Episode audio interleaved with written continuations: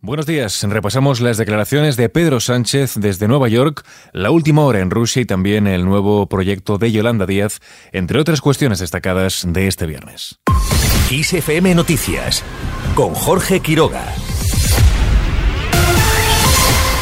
Pedro Sánchez critica la rebaja fiscal de Andalucía y de Murcia. El presidente del gobierno ha acusado a los uh, gobiernos populares de ambas autonomías de beneficiar únicamente a Madrid por las rebajas fiscales que han anunciado en sus territorios. ¿Realmente a quién beneficia?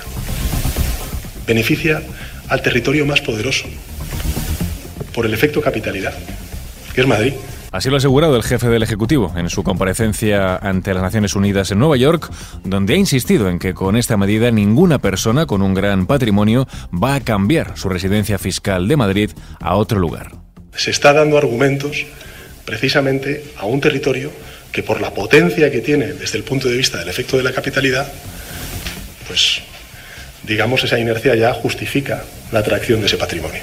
Además, el presidente ha defendido la unidad del Partido Socialista, ha respondido así, tras ser preguntado por las declaraciones de Emiliano García Paje y si teme que a ella se sumen otros varones socialistas. Yo creo que después de 30 años ya que llevo de militancia en el Partido Socialista, le diré que pocas veces he visto tanta unidad como la que tiene el Partido Socialista ahora. Recordemos, el presidente de Castilla-La Mancha cuestionó la estrategia de pactos del gobierno, así como las críticas de insolvencia que dirigentes socialistas encabezados por el propio Sánchez están lanzando contra el presidente popular Alberto Núñez Feijo. En esta cumbre también se ha referido al conflicto entre Rusia y Ucrania y ha reconocido la preocupación por la amenaza nuclear de Vladimir Putin. Eso sí, Sánchez ha apelado a la prudencia. Creo que es importante en nuestras declaraciones apelar a la prudencia, no contribuir a una escalada verbal que pueda justificar a Putin cualquier acción unilateral que pueda hacer en ese o en otro sentido, pero evidentemente la preocupación después de sus palabras está ahí. Y es una preocupación que hay que reconocer y que hay que alertar no ya al conjunto de la sociedad europea, sino al conjunto de la sociedad internacional. Con este escenario ha vuelto a apelar también a mantener la unidad y seguir apoyando como hasta ahora Ucrania, sobre todo ha dicho en esta nueva fase del conflicto que se abre después de que Putin haya ordenado una movilización parcial con la que a su juicio está reconociendo públicamente que no está cumpliendo sus objetivos bélicos. Al margen de las declaraciones de Sánchez, este viernes Yolanda Díaz presenta a los equipos de trabajo de Sumar. La vicepresidenta segunda del Gobierno da un paso más para ir concretando su proyecto político en un día en el que Podemos reúne por primera vez a su comité electoral para ir preparando a las primarias de las municipales y autonómicas. Según Díaz, los coordinadores de estos equipos son profesionales en su ámbito y no cuentan con un perfil conocido para el gran público, pero tienen un peso indiscutible, ha dicho, en el campo en el que trabajan.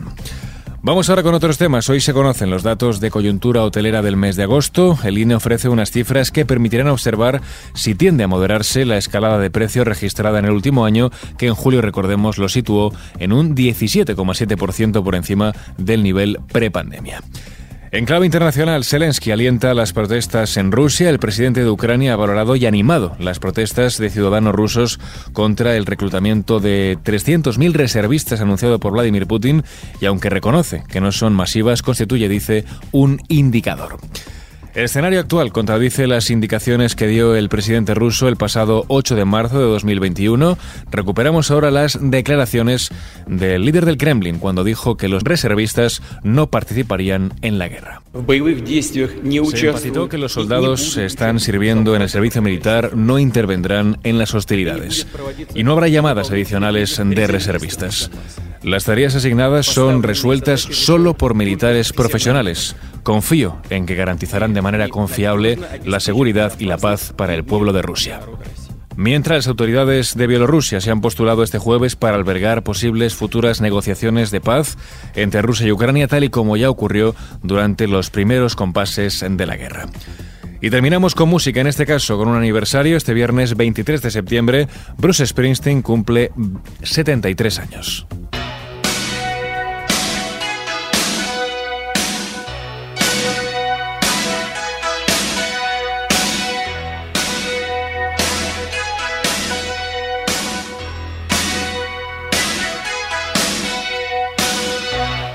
Este 23 de septiembre, The Boss celebra su aniversario. El artista de Nueva Jersey dijo una vez que tenía la intención de hacer un álbum con letras como las de Bob Dylan, que sonara como una producción de Phil Spector y con una voz como la de Roy Orbison. Un ingenioso resumen de muchas, pero no todas, de sus ambiciones artísticas y también una clave de su atractivo.